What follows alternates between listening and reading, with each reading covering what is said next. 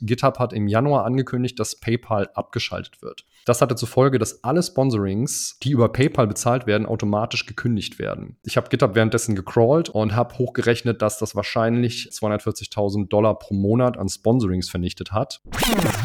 Woanders gesehen, dass jemand eine Amazon Wishlist hatte. Und da dachte ich mir, weißt du was, dann mache ich einfach das. Ich mache einfach eine Amazon Wishlist, ich probiere das mal aus. Und da kamen tatsächlich Sachen. Und das war so absurd, weil da war ein Whisky drauf, der kostet 120 Euro und der kam. Willkommen zu einer neuen Episode des Engineering Kiosks. Von Open Source leben zu können, ist ein Traum vieler EntwicklerInnen. Martin Donat hat diesen Traum in die Realität umgesetzt und das mit einem Theme für Dokumentation. In dieser Episode sprechen wir mit Martin über den mehrjährigen Weg zu 100.000 Dollar in einem Jahr mit Open Source Sponsorware, die Herausforderungen von Open Source Maintenance, die Akquise von Sponsoren, die Vor- und Nachteile von GitHub Sponsors und sein allerneuestes Projekt, mit dem er auch anderen Open Source EntwicklerInnen mit dem Sponsorware Approach helfen will. Und los geht's! Heute geht es mal wieder um eins meiner Herzensthemen, Open Source. Und ich würde sagen, jeder Software-Engineer hat irgendwie einen Berührungspunkt mit Open Source. Und immer wenn man auf Open Source schaut, dann sieht man die ganz vielen Repositories bei GitHub und das sieht immer so aus, als wäre da alles toll und immer die tolle grüne Wiese mit ganz viel Bienchen. Doch wenn man da mal ein bisschen mehr in dem Thema drin ist, dann merkt man relativ schnell, dass es eine ganze Menge riesiger Probleme gibt. Und ein Riesenproblem ist zum Beispiel die Finanzierung von Open Source beziehungsweise von den Leuten, die an Open Source arbeiten. Denn die meiste Open Source Arbeit findet wirklich in der Freizeit statt. Und das ist nämlich auch der Grund, warum eure Pull Requests manchmal monatelang rumliegen, weil diese Menschen halt auch noch ein Leben drumherum haben. Ob das Finanzierungsproblem schon im Allgemeinen gelöst wurde, darüber streiten sich eine ganze Menge Leute. Aber heute haben wir uns auf jeden Fall einen Gast in den Podcast geholt, der dieses Problem zumindest für sich ganz stark gelöst hat. Jemand, der eine Ahnung davon hat, weil Andi, wie viel hast du schon bekommen an Sponsorgeld? Ist es schon zweistellig in deinem ganzen Leben? Es ist echt, also ich glaube 100 Euro oder so habe ich über GitHub Sponsors schon verdient über die letzten 14 Jahre. Also mein Stundensatz ist da relativ mies, glaube ich. Und darum haben wir uns jemanden geholt, der auch davon leben kann, von Open Source Sponsoring. Ich begrüße Martin. Hallo. Hi. Stell dich doch mal bitte ganz kurz vor. Wer bist du und wie und warum verdienst du Geld mit der Open Source? Ja, also erstmal vielen Dank für die Einladung in den Podcast. Freut mich sehr, dabei sein zu dürfen.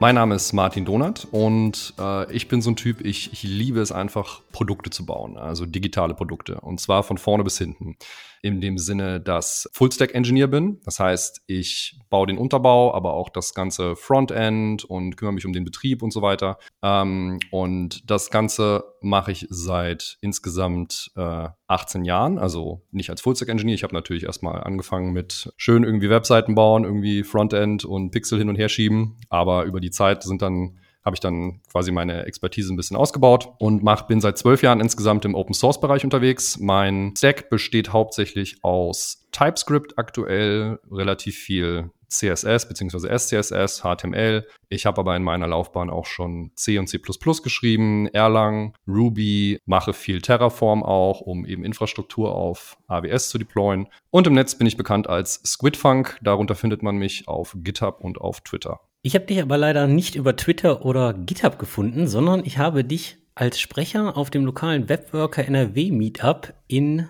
Düsseldorf für dich die feindliche Stadt getroffen. Dort hast du einen Talk mit dem provokanten Titel mit Open Source von 0 auf 100.000 Dollar pro Jahr gehalten. Hast du wirklich 100.000 Dollar mit Open Source verdient? Also erstmal muss ich sagen, ja, ich bin Wahlkölner, aber ich äh, habe keine Abneigung gegen Düsseldorf. Das liegt mir irgendwie nicht im Blut. Mir ist das relativ egal, genau. Aber der Chef vom Working Draft Podcast, in dem ich schon zweimal zu Gast war, hatte mich letztes Jahr gefragt, ob ich äh, Lust habe, einen Vortrag zum Sponsorware-Thema zu halten, weil der das auch mitbekommen hat. Wir haben in einem Podcast darüber gesprochen. Zu der Zeit, zu dem ich den Talk gehalten habe. Wir waren bei 89.000 Dollar pro Jahr. Also wir waren noch nicht bei den 100.000, deswegen hieß der Vortrag auch auf dem Weg zu 100.000. Mittlerweile habe ich das erreicht. Äh, das ist halt so eine, ich finde, das, das ist so eine psychologische Grenze, wenn man, also 100.000 ist einfach so für Normalverbraucher quasi, damit, dann hat man es quasi geschafft, wenn man das, ne, also es ist einfach so eine, so eine, so eine psychologisch wichtige Zahl. Wie der Andi mir das erzählt hat, dass er bei diesem Talk war, hat er natürlich auch erzählt, da gibt es jemanden, der die 100.000 Marke geknackt hat oder der 100.000 Dollar verdient mit dem Projekt. Also es scheint schon irgendwie dieses Geld sehr im Vordergrund zu stehen. Ist es, weil im Open Source Bereich das einfach sehr selten ist, dass man Geld damit verdient oder wollen Leute einfach viel Geld verdienen? Wirst du oft auf dieses Thema angesprochen, dass du jetzt im, im Open Source Bereich wirklich über 100.000 Dollar verdient hast? Also das ist nicht so ein primäres Thema. Es gibt, es gibt immer Hater, die einem das quasi nicht, nicht gönnen. Es ist natürlich einfach, jetzt einfach nur diese Zahl zu sehen und zu sagen, naja, der verdient jetzt 100.000 äh, 100.000 damit, das ist ja total unfair, weil Open Source sollte doch umsonst sein, aber man muss auch die harte Arbeit dahinter sehen.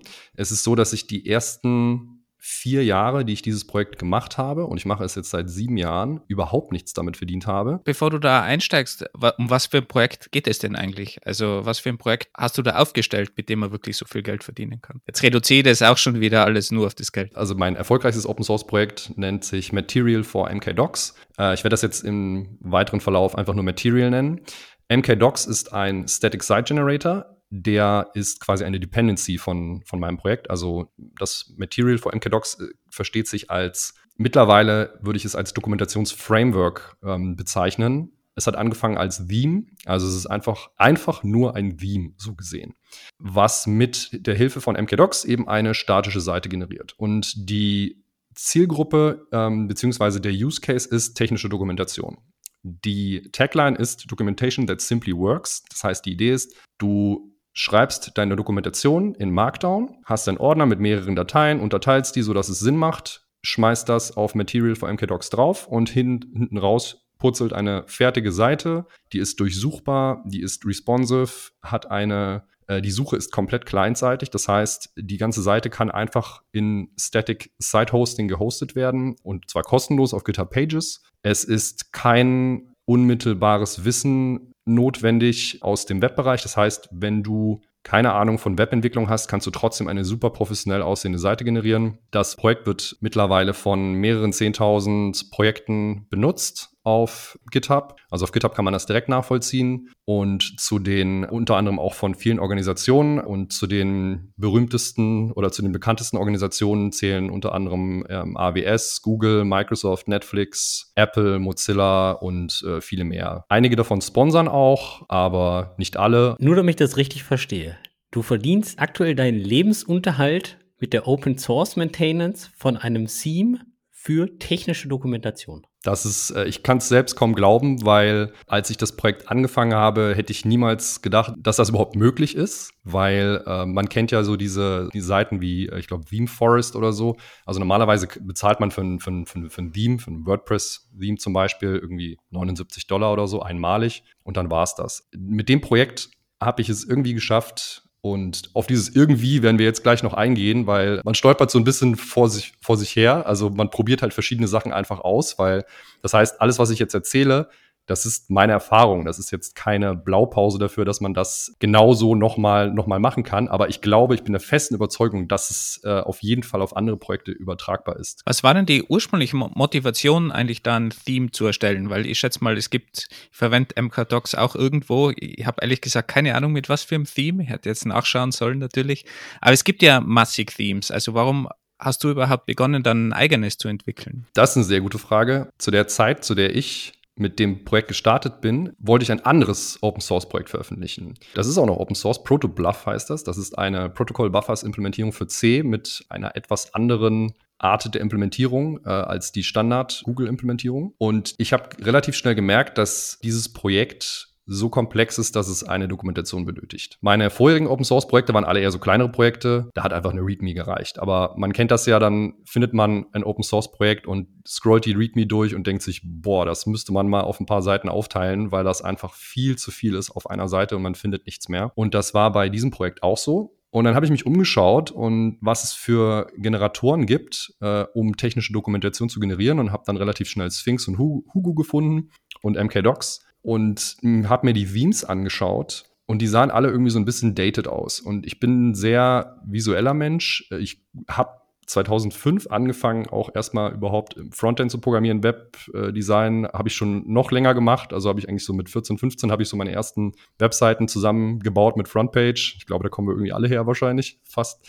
Und ja, habe dann irgendwie angefangen, dann dachte ich mir, okay, dann baue ich halt, dann baue ich halt eine vernünftige Webseite, weil ich will auch, dass es irgendwie gut aussieht. Und habe dann aber relativ schnell festgestellt, warum mache ich nicht einfach ein Open Source Projekt daraus? Also habe dann ein Open Source Projekt für mein Open Source Projekt gebaut. Und wie schnell hat es dann funktioniert, dass das andere Leute verwendet haben? Weil man macht da so ein Open Source Projekt, stellt es mal online, aber man hat da ja auch Konkurrenz. Es gibt eben andere Themes. War das einfach so gut, dass sofort alle Leute aufgesprungen sind und du hattest innerhalb kürzester Zeit dann ganz viele User oder wie lange hat es ungefähr gedauert? Nee, also überhaupt nicht. Ich habe das, wenn man sich die Kurve anschaut zu den Stars, die das Projekt hat, dann sieht man ein sehr, sehr natürliches Wachstum. Es war relativ wenig am Anfang. Ich glaube, im ganzen ersten Jahr gab es vielleicht irgendwie 300 Stars oder so.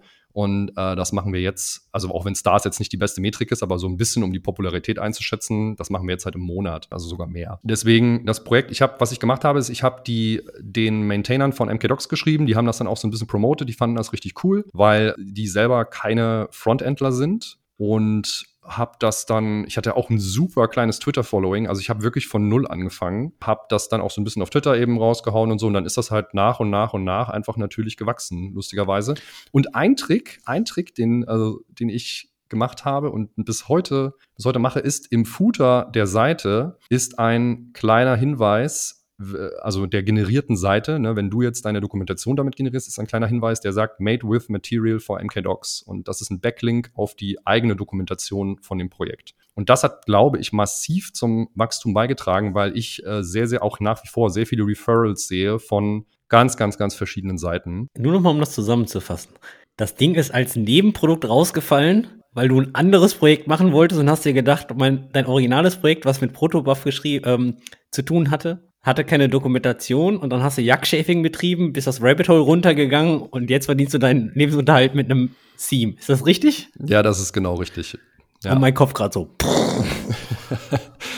ja, also das, äh, wie gesagt, ich hätte das auch nicht gedacht. Ähm, und das Protobluff-Projekt, das hat vielleicht insgesamt 75 Stars oder so, oder keine Ahnung. Also das ist, das nutzt keiner und das andere Projekt ist durch die Decke gegangen, wenn man, wenn man so möchte. Ab wann war denn der Zeitpunkt, dass es irgendwie Arbeit geworden ist, wo du gesagt hast, oh, das ist irgendwie diese ganze Maintenance und so weiter, jetzt wird es irgendwie ja, Arbeit und weniger Spaß, weil ich schätze mal, zu Beginn war es ja mal cool, auch Sterne zu bekommen. Man, man, hat diese erste Phase, wo man sich freut, dass andere Leute das verwenden und man bekommt vielleicht auch gutes Feedback. Also wie viel, wie viel Zeit hast du da vielleicht auch investiert am, am Anfang oder wann wurde es dann zu viel Zeit auch? Ja, ich habe auch am Anfang als ich in den in Open Source eingestiegen bin, definitiv versucht, diese Stars-Metrik so ein bisschen zu optimieren, beziehungsweise habe mich natürlich gefreut, wenn das Projekt dann bekannt äh, geworden ist. Und also du hast schon wirklich Marketing auch gemacht, also bewusst jetzt irgendwie auf Twitter oder so, also schon bewusst Tweets abgesendet. Ja, definitiv, klar, von Anfang an, aber ich hatte eine super kleine Audience. Also ich hatte bis 2020, also 2020, als ich quasi mit Sponsorware angefangen habe, hatte ich 250 Follower auf Twitter. Also das ist gar nichts.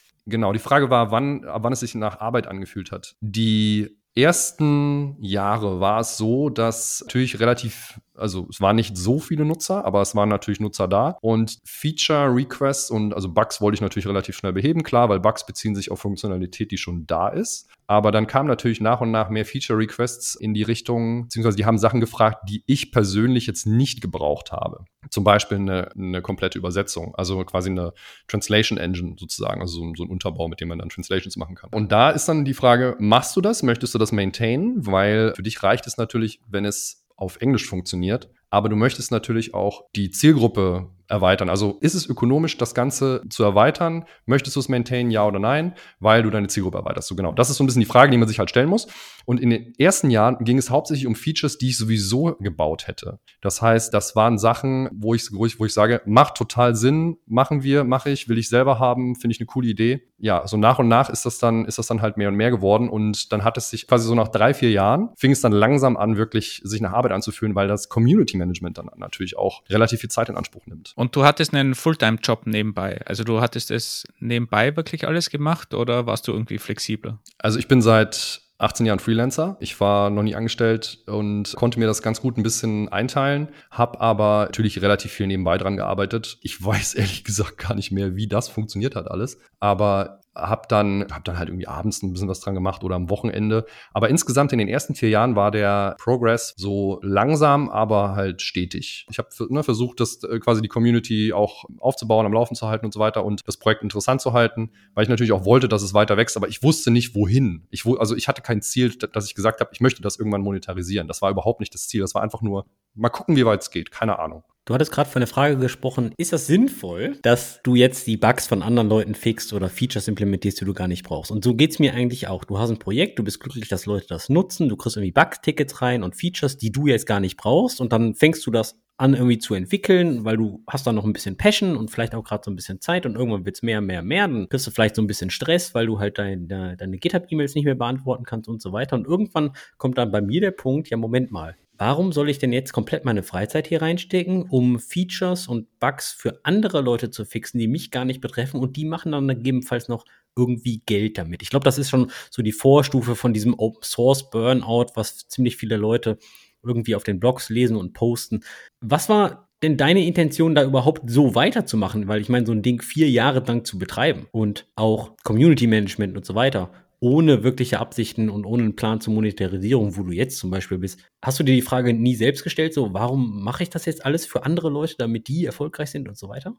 Also das ist mit dem Open Source Gedanken an sich, der hat, glaube ich, in der ersten Zeit noch ein bisschen mehr dominiert. Also das ist ja wirklich mein erfolgreichstes Projekt. Ich hatte das vorher nicht. Ich war vorher nicht in dieser Situation und ich war dann zum ersten Mal so langsam, das, das schleicht sich ja so ein, ne? so langsam kommt man dann in diese Situation, weil dann, dann kommen mehr Feature-Requests oder zum Beispiel auch, äh, dann kommen extrem seltsame Bugs, die du, zum Beispiel gab es das Problem, dass Material auf chinesischen Systemen nicht richtig ausgesehen hat. Und es war so schwierig für mich nachzuvollziehen, und am Ende haben wir rausgefunden, woran es lag. Aber das ist jetzt was, naja, es betrifft mich jetzt nicht direkt, aber es ja, fühlt sich dann halt, also man, man will es ja trotzdem schon lösen. Und wie gesagt, das ist irgendwie so ein schleichender Prozess. Und ich glaube, dass beim, dass das bei mir so war, dass, äh, also ich hatte diese Gedanken nicht insgesamt. Es war für mich halt wirklich ein Side-Project und ich habe es wirklich auch eher so als, naja, es ist halt ein Beam, das kann man nicht monetarisieren. Das war halt auch schon, dieser ganze Gedanke war, war die ganze Zeit so,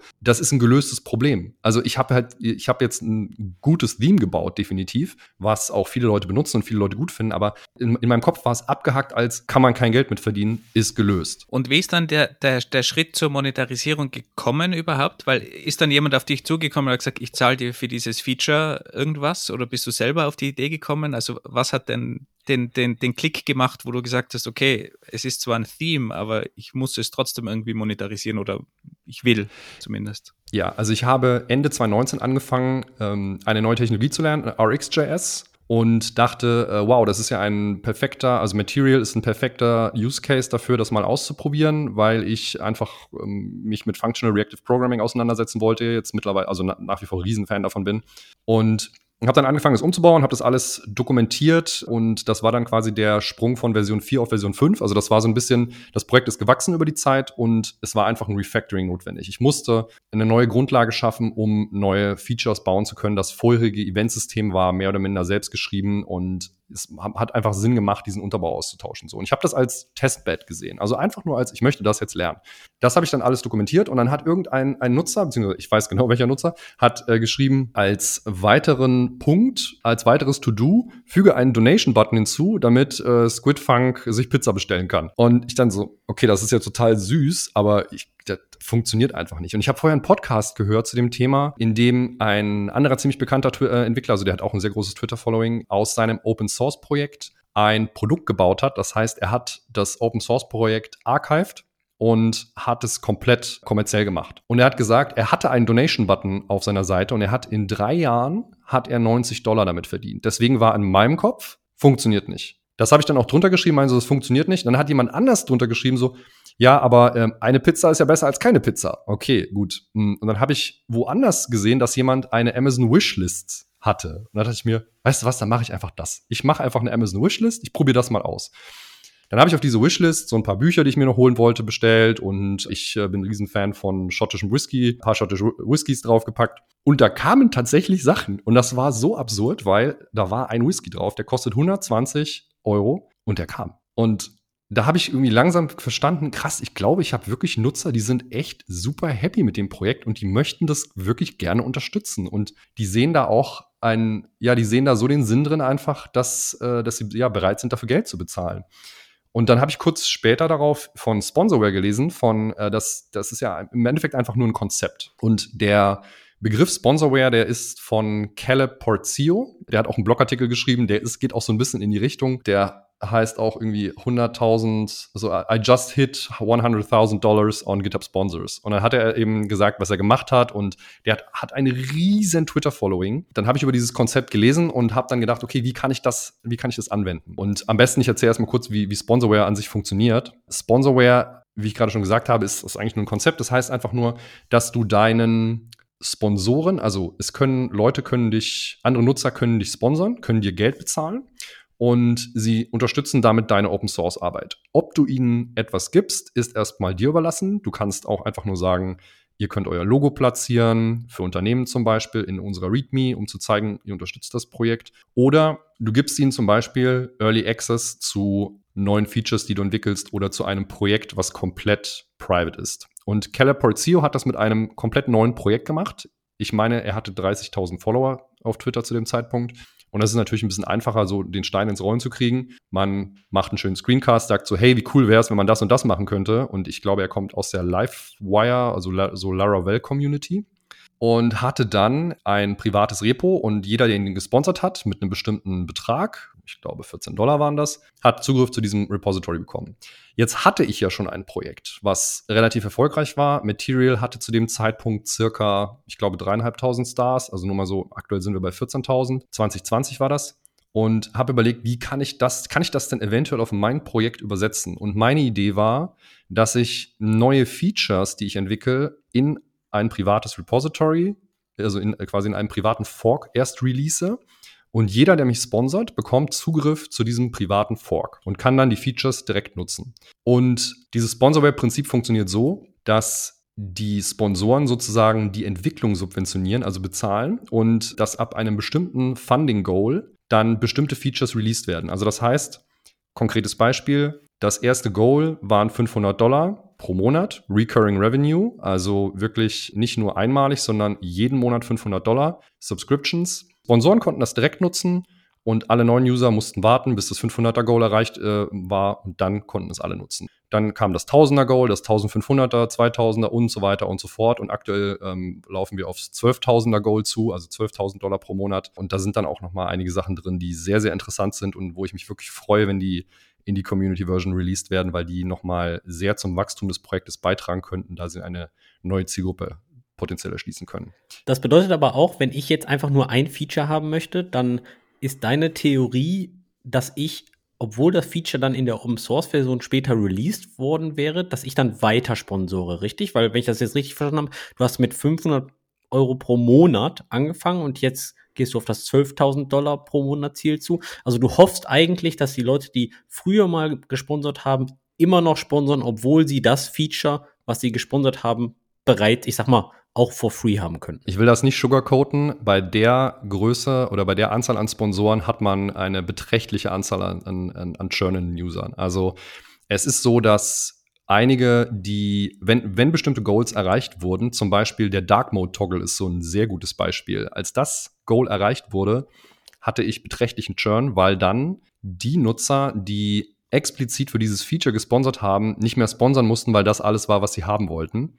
Deswegen kommt es sehr, sehr, sehr darauf an, wie man seine Release-Strategie und ähm, strukturiert und wie man allgemein die Features, die man veröffentlicht, schneidet und ähm, ja, in welcher Reihenfolge man die Sachen auch released. Und man ist, man muss schon schauen, dass man die Sponsoren bei der Stange hält, definitiv. Und programmierst du im Vorfeld diese Features und dann startest du so ein Ziel, das man erreichen muss, um es dann eben public zu machen? Oder machst du das dann währenddessen, dass die Leute einsteigen und du beginnst dann mit der Feature-Entwicklung? Ich mache das so, dass die Feature im Endeffekt fertig sind. Also aktuell, wenn du sponsorst, bekommst du 27 Feature, Features, die nicht in der Community Edition sind, kannst du sofort benutzen.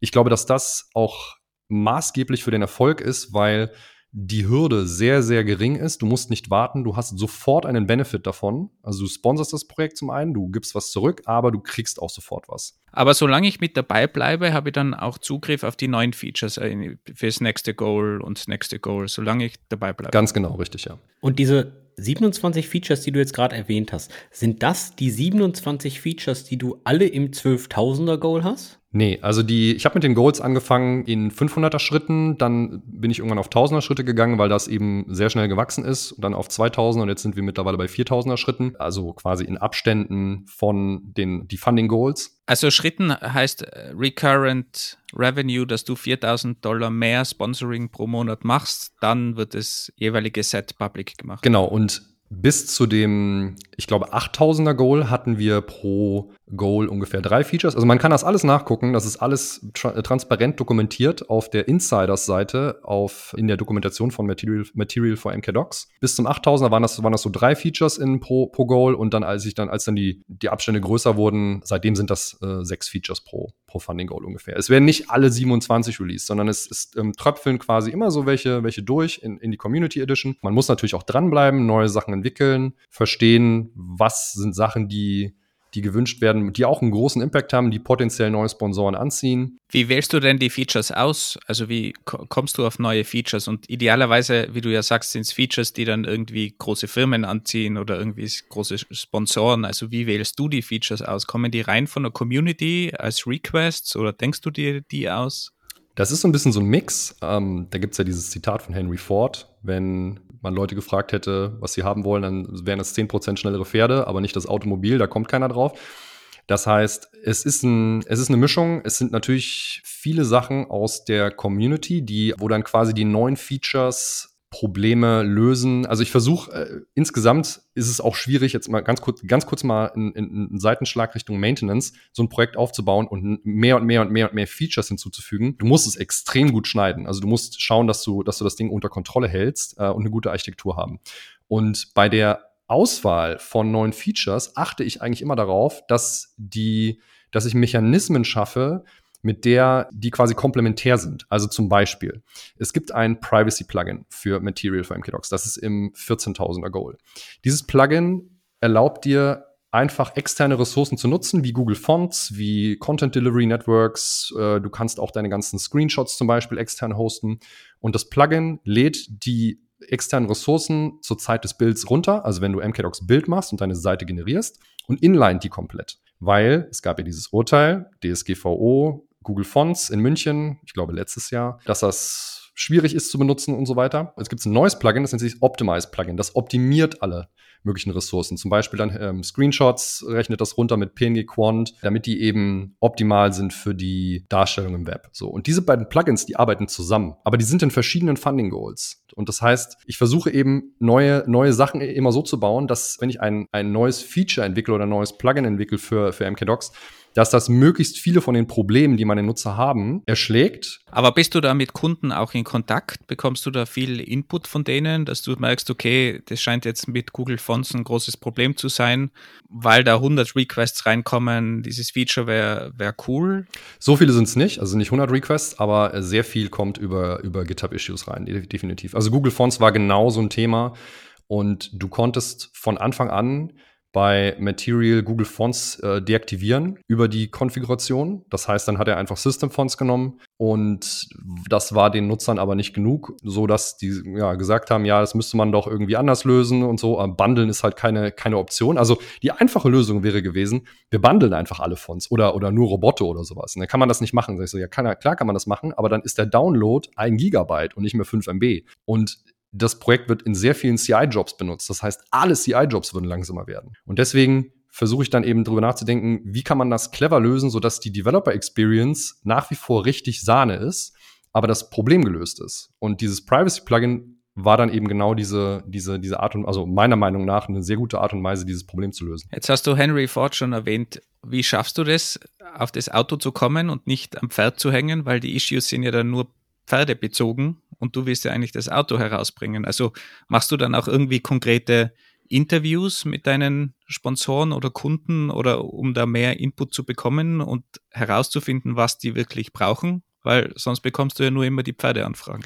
Also ich habe, bevor ich mit dem Sponsorware-Programm angefangen habe, 2020 eine Nutzerumfrage gemacht. Da habe ich wirklich extrem viel gelernt. Da habe ich unter anderem auch gelernt, dass Tech-Writer eine sehr große Zielgruppe sind. Und das war mir gar nicht bewusst. Ich hatte dieses Berufsfeld gar nicht so auf dem Schirm. Und in dieser Umfrage habe ich auch zu bestimmten Sachen gefragt, womit, womit seid ihr zufrieden, was, was könnte verbessert werden und so weiter. Und ähm, also aus dieser Umfrage kann man, kann man sich eigentlich immer noch bedienen. Es ist nämlich wirklich so, dass man denkt, das Projekt ist fertig, aber oh mein Gott, diese Liste, die ist mittlerweile so lang an Sachen, die man, die man da noch machen kann. Ich gehe jetzt nicht großartig in One on, also quasi so in One-to-One-Interviews mit Kunden. Äh, das ist eigentlich relativ selten. Äh, ich versuche auch eigentlich so ziemlich jegliche Kommunikation über GitHub zu machen, weil E-Mail-Kommunikation ich kriege natürlich auch Anfragen via E-Mail. E-Mail-Kommunikation wirklich one-on-one -on -one ist. Und das heißt, wenn ich jemandem über E-Mail helfe, dann helfe ich nur demjenigen. Wenn derjenige aber eine GitHub-Discussion erstellt mit einer Frage, dann helfe ich potenziell allen, weil dann ist dieser Verlauf eben nach wie vor auffindbar. Also ich sage immer, hey, mach einen Change Request. Wir haben einen extrem detaillierten Prozess, wie man einen Change Request erstellt, was du dafür, was dafür alles erfüllt sein muss und so weiter. Das heißt, dass die wirklich eine hohe, hohe Qualität haben und machen Change Request und dann sitzt er da für eine Weile, dann siehst du die Upvotes, dann kommen andere Leute, die sagen, hey, wir brauchen das auch, weil wir haben das und das Problem. Und dann kann man schon relativ gut einschätzen, äh, in welche Richtung das Ganze gehen sollte. Und zum Beispiel aktuell sind sehr viele Change Requests äh, zum Thema Suche offen. Und ich habe jetzt erst in 10.000er Goal war eine neue Suche drin, die schon viele Probleme löst aber noch nicht alle. Und deswegen werde ich mich jetzt auch wieder an die Suche wenden, äh, also quasi dem, dem, dem Thema zuwenden und versuchen eben die möglichst viele von diesen offenen Change Requests, die da sind, und da kommen wir zum Auto, mit zu lösen. Also das, das ist quasi der Input, den ich nehme. Und ich schaue, dass alle Probleme, die offen sind, gelöst werden, aber das Ding natürlich noch mehr kann letztlich, weil ich habe natürlich auch noch Ideen, wie man das Ganze noch, noch weiterspinnen kann letztlich. Und das ist eigentlich so der, der Ansatz, den, den ich fahre. Also ich nehme den Input aus den Issues und Discussions definitiv, aber ich versuche das eigentlich immer so ein bisschen größer zu denken und dann eben auch ne, gut zu schneiden und so weiter, dass, dass man halt Möglichkeiten hat, die man sonst halt nicht hätte, wenn man jetzt quasi nur das Ganze so implementiert, wie es gefragt wurde. Hast du irgendwie Angst, dass dir die Features ausgehen irgendwann? Das ist irgendwie Nein. Nicht mehr nicht. funktioniert dieses Modell? Absolut gar nicht. Also, dass das Modell nicht funktioniert, ist eine andere Frage. Aber dass die, dass ich keine Ideen mehr habe für, für neue Features, absolut nein. Also, das, ich habe so, wie gesagt, so eine lange Liste an Ideen, die man noch machen kann, die cool sind. Und es kommen ja dann auch, du kriegst ja auch immer wieder neuen Input von anderen Projekten, die zum Beispiel Dokusaurus ist ja so ein quasi direkter Competitor, wenn man, wenn man das so, so sehen möchte, von, von Material für MKDocs, weil es auch ein Static Site Generator ist, der spezifisch für Dokumentation gedacht ist. Und wenn die dann natürlich jetzt ein neues Feature ra ähm, rausbringen, dann Nutzer kommen und sagen, hey, das ist cool, Dokusaurus kann das, wie wär's, kann man das auch hier mit, mit Material lösen? Das heißt, du kriegst ja allein darüber Input, aber im täglichen Community Management bekommst du so viele Ideen, die wir auch alle aufgeschrieben haben. Wir haben bisher kein Public Backlog oder äh, keine, keine Roadmap in dem Sinne. Das steht jetzt auch bald an, dass das Projekt das mal bekommt, damit man mal so ein bisschen reingucken kann in die Sachen, die, die noch kommen und die geplant sind und so weiter. Heißt das, du beobachtest deine Konkurrenz auch aktiv und hast sogar so Battle Cards, warum Material vor MK Docs jetzt besser ist als Dokusaurus? Also wirklich so wie, wie ein Software as a Service, warum du dann eher Google Jam nutzen solltest anstatt Miro? Ich bashe meine Competition nicht, weil ich denke, dass es für jeden Use Case einfach so den Best Fit gibt. Und die Zielgruppe, ich glaube, dass Dokusaurus und Material verschiedene Zielgruppen haben. Da Dokusaurus ist wesentlich mehr an Frontend-Entwickler gerichtet, an Unternehmen oder Projekte, die Expertise mit React haben, weil das ja zum Beispiel auch MDX einsetzt. Das heißt, du kannst React-Komponenten innerhalb von Markdown benutzen. Das geht mit Material nicht. Bei Material ist darauf und MakeDocs im Allgemeinen ist darauf ausgerichtet, dass du quasi möglichst ohne Wissen, ohne Wissen von Webentwicklung trotzdem eine Seite generieren kannst, die super aussieht, die funktioniert, mobile, responsive und so weiter und so fort. Das heißt, die Zielgruppe von Material, und das habe ich auch aus der Umfrage gelernt, 2020, ist ähm, Frontend-Entwickler haben wir, glaube ich, sieben Prozent oder so. Und ich würde sagen, dass bei Docosaurus die Anzahl der Frontend-Entwickler, also die quasi als Hauptprofession Frontend-Entwicklung angeben, wesentlich höher ist. Und die Zielgruppe von Material ist eben wesentlich mehr Richtung äh, auch System Engineers oder so für interne Dokumentation oder für Teams, die halt jetzt nicht nochmal extra ein Softwareentwicklungsteam abstellen können, um die, um quasi um eine Webseite für Dokumentation zu warten und zu generieren. Wenn wir schon bei deinen Usern sind, sind deine User dann auch Sponsoren oder sind es dann eher die Firmen dahinter? Gehen die Leute zu ihren Chefinnen und sagen, okay, ich brauche jetzt da irgendwie dieses Sponsoring, weil ich hätte gern dieses Feature bei uns in der Dokumentation? Oder sind es dann private Leute, die halt sagen, okay, diese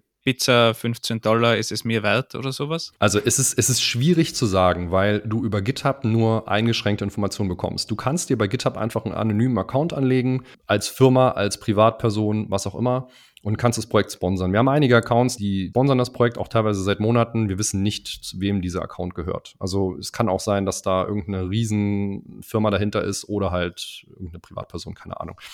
Das heißt, du schreibst aber auch keine Rechnungen oder sowas in der Richtung. Es läuft komplett 100% über GitHub und du hast also wenig direkten Kontakt über diese Schiene mit den Leuten. Genau, und das ist auch wirklich ein Problem, weil du die Leute gar nicht richtig erreichen kannst teilweise. Wenn du entscheidest, mich über GitHub Sponsors zu sponsern, dann gibt es dort ein Häkchen, das kannst du setzen, das sagt, ja, ich möchte gerne über Newsletter, also ich möchte quasi gerne den, den Newsletter abonnieren, also möchte gerne kontaktiert werden. Das heißt, es gibt keine Möglichkeit, Leute, die das nicht angehakt haben, überhaupt zu kontaktieren, was jetzt gerade bei GitHub hat ja im Februar PayPal abgeschaltet und das war wirklich ein Riesenproblem, weil wir gerade noch versucht haben, alle Sponsoren zu kontaktieren, aber nur bei uns sind es zwei Drittel der, Spo der Sponsoren äh, dieses Häkchen aktiviert haben. Das heißt, das ist auf jeden Fall auch ein, auch ein großes Problem, weil du hast ja teilweise transaktionale äh, Thematiken, sowas wie zum Beispiel, hey, das eine Repository wird deprecated, wir ziehen jetzt auf ein anderes Repository um, du hast keine Möglichkeit, die Leute zu erreichen. Deswegen GitHub, GitHub Sponsors ist echt eine super Idee.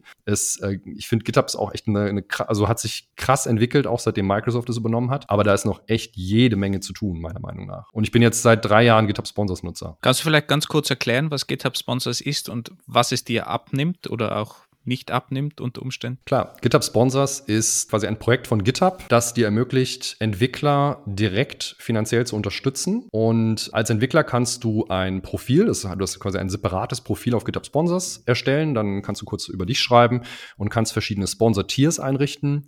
Als Beispiel, also ein Sponsor-Tier ist sozusagen ein Trag, den dir jemand bezahlt und dann kannst du in, für diese Sponsor-Tiers nochmal separat dedizierte Beschreibungen anlegen. So. Und zum Beispiel die Sponsor-Tiers bei, bei mir sind so 15 Dollar Tier, das ist für Non-Commercial Individuen, 35, das ist für Organizations, aber auch Non-Commercial. 125, das ist für Commercial, aber für Companies. Und dann gibt's noch zwei weitere Tiers, die dann quasi noch darauf aufbauen. Und mit diesem Profil ermöglichst du eben Leuten mit zwei Klicks Tier auswählen und auf Checkout drücken, wenn du deine Kreditkarte hinterlegt hast, dich finanziell zu unterstützen. Und das Ganze geht eben monthly, recurring, also als Subscription oder auch One-Time. Aber du bist natürlich angewiesen auf die Ehrlichkeit von den Usern, weil wenn die einen pri privaten Account verwenden, privaten Tier, die bekommen Zugriff und wo das dann verwendet wird, siehst du ja in dem Sinne nicht, oder? Ganz genau, ja. Also das ist alles so ein bisschen auf den Goodwill der User auch, äh, das muss man auch ganz klar sagen, äh, ausgelegt. Also du gibst keine, vergibst keine Lizenzkeys oder sonstigen Dinge, die bekommen einfach Zugriff dann auf den Code. Ich hatte da auch eine längere Diskussion auf Hacker News zu dem Thema, es wurde irgendein Blogpost verlinkt. Und dann habe ich da auch geschrieben, hey, ich bin hier Squidfang und ich mache das auch und habe jetzt aktuell so und so viele Sponsoren und so weiter und ich fahre das und das Modell. Einfach weil ich mal wissen wollte, wie die Leute das sehen. Und ein Thema war die Frage, Lizenzen unter welcher Lizenz stellst du das private, den privaten Fork, also den, das, was bei uns äh, bei Material Insiders heißt. Und ich habe mich entschieden, das unter die gleiche Lizenz zu stellen, nämlich unter die MIT-Lizenz, womit du keine legale Handhabe hast. Derjenige kann alles machen mit dem privaten Code, auch wenn er privat ist. Ihr könnt ihn theoretisch auch veröffentlichen, weil er eben unter, unter MIT steht. Aber wir haben dann so noch eine Fair Use Policy, die sagt, hey, bitte mach das nicht, weil du kannibalisierst das Projekt. Das heißt, am Ende, wenn, wenn das veröffentlicht wird, dann leiden alle darunter, weil dann springen alle Sponsoren ab und wir können nicht mehr weiter an, an dem Projekt arbeiten. Und funktioniert das oder tauchen dann hin und wieder irgendwo Repositories auf, die den Code einfach kopiert haben? Das funktioniert sehr gut. Also es gab irgendwie ein, zwei Leaks, die wurden, wurden beseitigt. Das war nicht böswillig, sondern das waren äh, aus quasi technischer äh, Unwissenheit wurde das aus Versehen gemacht. Insofern ähm, bin ich da echt zufrieden, bin auch sehr begeistert, dass es funktioniert. Kommen wir noch mal ganz kurz zu den Unternehmen. Du hast gerade gesagt, du hast relativ wenig Einsicht in die Leute, die dir Geld geben, die dich sponsoren. Jetzt ist es natürlich auch so, dass ich lehne mich mal aus dem Fenster und sage, GitHub oder einen Account zu haben bei GitHub als Firma ist jetzt nicht die einfachste Barriere. Gegebenenfalls wäre ein Contact Sales Button auf der Webseite vielleicht sogar eine, eine, eine niedrigere Barriere. Das ist die eine Baustelle. Also hast du dir sowas mal überlegt? Und die zweite Baustelle ist, ich habe mir deine Sponsorship-Pläne gerade mal angesehen. Das geht ja wirklich von 15 Dollar oder sogar einen freien Tag bis maximal 500 Dollar im Monat. Und im Endeffekt ist das ja eine Software-Lizenz. Und wenn ich da jetzt mal dagegen die Preise von Oracle stelle, frage ich mich, lohnt es sich für Firmen mit einer vierstelligen Anzahl an Mitarbeitern, also für Enterprises, für 500 Dollar im Monat irgendwie durch den Einkauf zu gehen? Also, also du kennst dieses, dieses SaaS, du bist zu billig Argument. Und meine Frage ist, trifft das hier zu? Das trifft voll zu. Wo fange ich an? Also deutsche Firmen sind vor allem sehr anfällig dafür. Also zumindest die Firmen, mit denen ich, äh, ich mit den Einkaufsabteilungen dann teilweise telefonieren musste, weil die dann eben noch eine Rechnung haben wollten und so weiter. Läuft es dann direkt oder auch über GitHub Sponsors? Also machst du dann so einen direkten Vertrag mit denen oder eine Rechnung? Das läuft dann auch über GitHub Sponsors. Also die meisten Unternehmen, denen reicht der, der GitHub Receipt einfach. Die Sache ist, ich glaube, dass es definitiv möglich wäre, ein quasi ja so ein Contact Sales Button zu platzieren. Und ich würde lügen, wenn ich nicht darüber schon auch nachgedacht hätte. Aber das ist halt so ein bisschen eine andere Richtung als diese Sponsorware-Geschichte letztlich. Ne? Und ähm, es ist es ist so, dass diese Sponsor-Thematik, diese Open-Source-Funding-Thematik im Allgemeinen, wenn man das mal ein bisschen größer denkt, in den letzten Jahren ähm, massiv Zulauf bekommen hat, auch wegen verschiedenen Geschichten, unter anderem Log4j, was ja ein riesen, riesen Problem war, wo einfach seit Monaten die Möglichkeit bestand, in bestimmte Systeme einzudringen und so weiter. Und das ist einfach eine Open Source Library, die ja niemand dann, also diese Stelle hat, es hat sich einfach niemand drum gekümmert, weil es ist einfach kein Geld da. Es wird einfach in der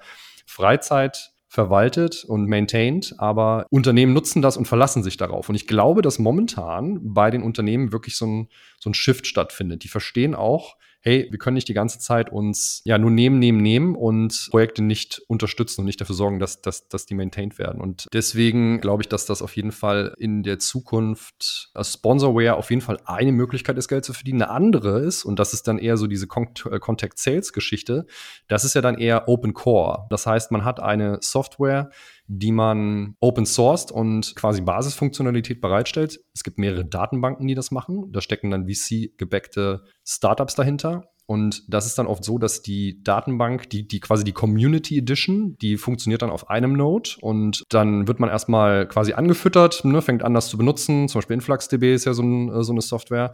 Und wenn du dann aber eben so eine Multinode, äh, die, wenn so ein Multinode-Deployment hast und das Ganze skalieren möchtest, das heißt, wenn du dann, wenn dein, dein Startup, wo du das oder dein Projekt, in dem du das benutzt, dann erwachsen wird, dann musst du halt dafür bezahlen letztlich. Und das ist natürlich eine andere Form der Monetarisierung. Und ich glaube, dass diese Form aktuell noch einfacher bei Unternehmen durchzukriegen ist, aber dann natürlich auch eher ein High-Touch-Sales-Markt ist quasi. Also beziehungsweise, also High-Touch äh, heißt, ähm, du hast, du hast dann einen Sales-Call, du hast dann Onboarding, das heißt, du, du kannst die Software nicht einfach downloaden und es, und es läuft, du bezahlst einmal und fertig, weil das ist nämlich, das, das heißt Low-Touch und mein Ansatz bei Sponsorware ist, ich möchte das so low touch wie möglich halten.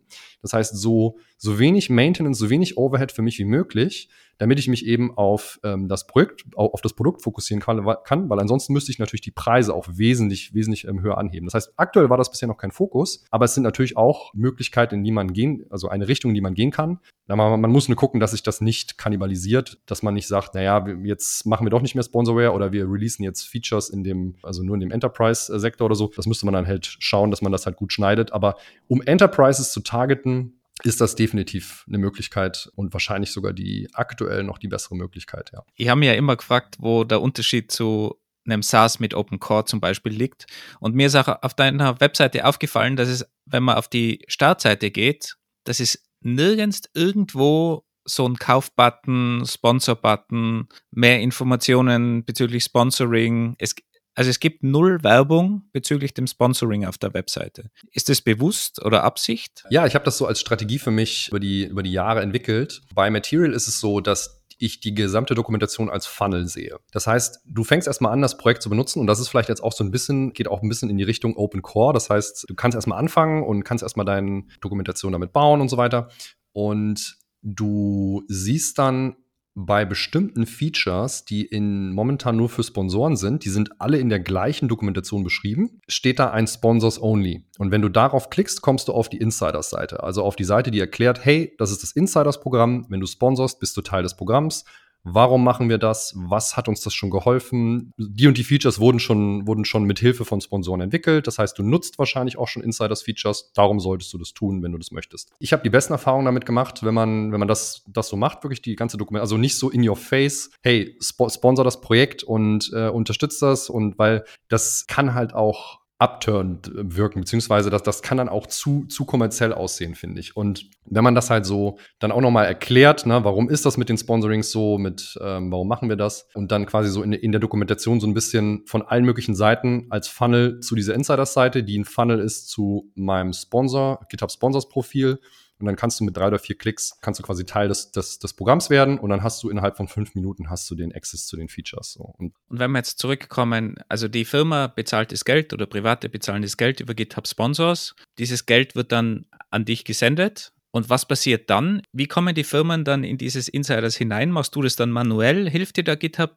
Sponsors irgendwie oder ist das komplett unabhängig von, von GitHub Sponsors und das ist eigentlich nur eine Payment-Plattform. Ich, ich war nicht von Anfang an dabei. Ich glaube, GitHub Sponsors hat seit ein, hat ein Jahr existiert und dann bin ich äh, eingestiegen. Aber diese Funktionalität, also es gibt diese Funktionalität, dass ein Sponsor in ein privates Repository eingeladen wird und das kannst du pro Tier festlegen. Das heißt, du kannst sagen, äh, du musst mir mindestens 15 Dollar zahlen, dann kannst du in das, äh, kriegst du direkt Zugriff auf das private Repository. Da ist aber ein ganz, ganz großer Stern dran, weil das funktioniert nur bei Individuen. Das heißt, bei einem GitHub-Account, der an einen User geknüpft ist. Sollte dich eine Organisation sponsern, und das ist seit Ende 2020 möglich, ist das nicht gegeben. Das steht auch in der Maske, in der du das Repository auswählen kannst, steht darunter, das gilt nicht für Organizations. Und das ist ein Riesenproblem, weil das es ist einfach, du kannst, hast keine Kontrolle darüber, ob dich ein User oder eine Organisation sponsert. Das heißt, da dieses Feature auch erst Anfang 2020, 2022 rauskam und wir seit Mai 2020 ähm, dieses Programm fahren. Ich habe das Ganze erst manuell gemacht. Ich habe mir gesagt, äh, wenn ich auf 100 Sponsoren komme, dann fange ich an, es zu automatisieren. Und das habe ich auch genauso gemacht. Und es ist ganz schöner manueller Overhead, weil der Workflow war, dich sponsert jemand und du fügst ihn in dem privaten Repository hinzu. Du musst aber auch beobachten, wenn derjenige dich nicht mehr sponsert, dass du ihn auch wieder entfernst. Funktioniert das auch bei den Individual Sponsors so oder fliegen die automatisch raus? Wenn du die Funktionalität von GitHub nutzt, dann ist das direkt gegeben. Und ich habe das, wie gesagt, erst manuell gemacht und äh, GitHub hat Webhook-Events. Ich habe am Ende dann mir einen Webhook-Händler geschrieben, der die Events bekommt von GitHub Sponsors und das dann automatisch macht für Individuen nicht für Organizations, weil das Problem ist, welcher Account soll bei einer Organisation als Collaborator hinzugefügt werden? Du kannst nicht einer gesamten Organisation den Zugriff geben, sondern es müssen explizite Nutzeraccounts sein. Es gibt Organizations, die haben überhaupt keine Public Nutzeraccounts. Das heißt, der Workflow ist bis heute, dass wenn eine Organisation das Sponsoring abschließt, diese Organisation sich über E-Mail bei uns, also Sponsors at Squidfunk, ich sage die ganze Zeit wir und uns, äh, ich habe mittlerweile Unterstützung. Kati macht Sponsor-Management. Super, dass ich das abtreten konnte, weil das auch ein ähm, Thema ist, was wirklich aufwendig ist. Jedenfalls schickst du eine E-Mail und sagst, äh, der und der Account soll hinzugefügt werden und wenn du das 125er-Tier auf dem Tier sponsorst, was für Organisationen das Tier ist, was du auswählen solltest, dann kannst du noch dein Logo mitschicken und sagen, hey, platziert bitte auch das Logo. Wir brauchen natürlich eine kurze Nachricht, dass das in Ordnung ist, dass, dass wir das Logo platzieren dürfen und dann machen wir das. Da ist dann auch wieder das Problem, du musst monitoren, wenn die, Organis die Organisation kündigt, dass du den, die Individual Collaborator auch wieder rausschmeißt. Jetzt kann es sein, dass Ansprechpartner wechseln, dass Entwickler das ähm, Team verlassen, dass äh, wir haben schon Mails bekommen, in denen steht, ich habe gar keine Ahnung, was das hier ist. Wir bezahlen dafür. Äh, wer hat hier Zugriff oder was ist das? Und deswegen, das ist halt total, total intransparent. Wie viele Sponsoren habt ihr denn insgesamt eigentlich? Äh, aktuell 485 oder so, glaube ich. Das fluktuiert immer so ein bisschen. Aber äh, wir hatten vor, bevor GitHub PayPal im, Februar, im Februar abgeschaltet hat, wir über 500 und ja, sind jetzt haben insgesamt 1300 Dollar im pro Monat verloren an Subscriptions. Das sind, glaube ich, über 15.000 Dollar pro Jahr. Und von denen sind jetzt ähm, aber ungefähr 250 Dollar oder so wieder zurück, zurückgekommen. Ist halt ein bisschen das Problem, gerade in Deutschland. Kreditkarte ist jetzt nicht so verbreitet oder ich weiß nicht, wie das, wobei in der Rest der EU sieht das besser aus. Und wie viele Stunden investiert ihr nur in dieses Management oder ist das schon komplett automatisiert jetzt? Nee, also das ist, äh, das ist auch ein bisschen das Problem. Ich habe jetzt witzigerweise im November, ich habe jetzt mit einigen anderen Entwicklern, die Sponsoring, mehr im Sponsoring machen wollen und ähm, die sich mit diesem Sponsoring Sponsorware-Thema auseinandersetzen wollen, geredet und äh, ich habe jetzt auch für mich gesagt, ich muss einfach diesen Prozess automatisieren. Ich habe vorher die ganze Zeit gesagt, ich baue da kein neues Projekt draus. Ich mache da kein neues Projekt, weil das ist wieder wie bei Material, von wegen, okay, ich baue ein Projekt für ein Projekt. Aber ich habe jetzt für mich festgestellt, ich muss das machen, weil ich jetzt einfach auch schon so viel gesehen habe oder wir schon so viel gesehen haben an verschiedenen Use Cases, wo es Unterorganisationen gibt, die die sponsern und dann ist das gar nicht klar, wie die Parent-Organisation ist und weiß ich nicht was. Und äh, deswegen habe ich jetzt im November angefangen, nebenbei an, an einem neuen Side-Project zu bauen. Das heißt Sponsorbot. Das, man kann sich schon auf die Waitlist setzen unter sponsorbot.io. Und die Idee dahinter ist, diesen ganzen Prozess einmal vernünftig zu automatisieren. Das heißt, zum einen natürlich das Handling von diesen ganzen Individual Collaboratoren, zum anderen aber auch von den Organizations, das Onboarding zu vereinfachen, im Endeffekt eine Art ja, Self-Service für das ganze Sponsorenmanagement zu bauen, sodass Organizations ähm, selber managen können, wer Zugriff bekommt und wenn Teams wechseln, äh, wenn, wenn, wenn Mitarbeiter gehen oder so, dann eben das ein quasi automatisch oder selbst eben zu managen, ohne dass wir, also ohne dass eine E-Mail geschrieben werden muss, sozusagen. Das ist ja jetzt gerade so schon ein Teil unlösbares Problem. Du hast jemand, eine Organisation, die schiebt dir Geld rüber. Defaultmäßig ist das bei GitHub, wenn du einer Organisation joinst, dass dein Profil nicht public angezeigt wird. Im Endeffekt heißt das ja eigentlich, du musst dich durch die Bürokratie der Organisation wühlen und dann versuchen herauszufinden, wer da jetzt die Kreditkarte eingegeben hat oder ähnliches oder wer Material für MKDocs intern nutzen möchte, bis du dann mal irgendwie einen, einen GitHub-Account hast. So, und jetzt ist es ja so, also wie viele Stunden hast du, du beziehungsweise jetzt Kati, damit verbracht, dich durch diese Hürden zu kämpfen, weil all das, was du gerade erzählt hast, das haben wir bei Trivago auch mitgemacht. Wir haben auch Open Source gesponsert und allem drum und dran. Und natürlich liest man dann später die Success Story, toll. Und da sponsert eine Firma wieder ein Open Source Projekt. Aber all das, was du gerade beschrieben hast, jemand vom Einkauf, der mit Open Source nichts am Hut hat, hat seine Kreditkarte gezückt, hat die da eingegeben. Dann, auf welches Budget buchen wir das denn? Dann wechselt der Entwickler, der die ganze Sache intern gepusht hatte, der interne Sponsor war, dann die Firma. Flups, ist schon wieder dein interner Sponsor verloren gegangen. Aber Material für MK Docs wird irgendwo als Dependency irgendwo noch eingebunden. Und irgendwann kommt halt wieder so eine schwierige ökonomische Phase wie jetzt gerade, wo man mal drauf guckt, wo geben wir eigentlich Geld aus und so weiter und so fort. Also jetzt bin ich mal gespannt, wie du das alles automatisieren möchtest. Natürlich weiß ich nicht, ob man jetzt alles komplett automatisiert bekommt, aber uns sowieso erstmal vernünftige Tools hinzustellen, mit denen wir dieses, mit denen wir dieses Sponsoring oder dieses Sponsor-Management besser machen können, um auch besser nachzuvollziehen. Alleine so, solche Sachen wie, wie lange sponsert jemand? Wie viel hat mir der Sponsor insgesamt bezahlt? Wie oft hat er gekündigt? Oder wer sind meine wichtigsten Sponsoren und sowas? Diese Statistiken stellt die GitHub alles nicht zur Verfügung. Oder einfach nur die E-Mail-Adresse würde auch schon viel helfen, oder? Absolut Absolut. Oder einfach nur die E-Mail-Adresse für Transactional E-Mails. Das muss gegeben sein, meiner Meinung nach. Wenn das, was du da jetzt gerade machst, sind sind klassische SaaS-Analysen. Das eine, was du gerade beschrieben hast, wie viel Geld hat dir schon ein Kunde, äh, ein Kunde, sag ich schon, na, du merkst schon, wohin ich gehe, ein Sponsor gegeben. Ich meine, sowas nennt man Customer Lifetime Value und so weiter und so fort. Also eigentlich baust du ja komplett da wirklich ein reales Produktbusiness gerade auf. Genau, und das möchte ich jedem ermöglichen, das auch zu tun, um sein Open Source Projekt drumherum. Weil ich glaube, dass eine in Zukunft ein gangbarer Weg wird. Also wie cool ist das? Du kannst an deinem Projekt arbeiten, du wirst äh, gut bezahlt, wenn du, wenn du deinen deinen Job gut machst. Du, ja, es ist, es ist wirklich wie ein, wie ein eigenes äh, Startup letztlich. Aber es gibt halt in diesem Sponsorware-Raum, beziehungsweise allgemein, ja, Software auf GitHub gegen Bezahlungen bereitzustellen, da sind die Prozesse einfach noch nicht da. Und das ist halt genau die Idee von, von Sponsorbot. So, und deine Frage vorher war, wie geht das alles? Also die Grundidee ist, dass du als derjenige, der gesponsert wird, aber auch als der Sponsor dir quasi dich einfach über eine GitHub-App authentifizierst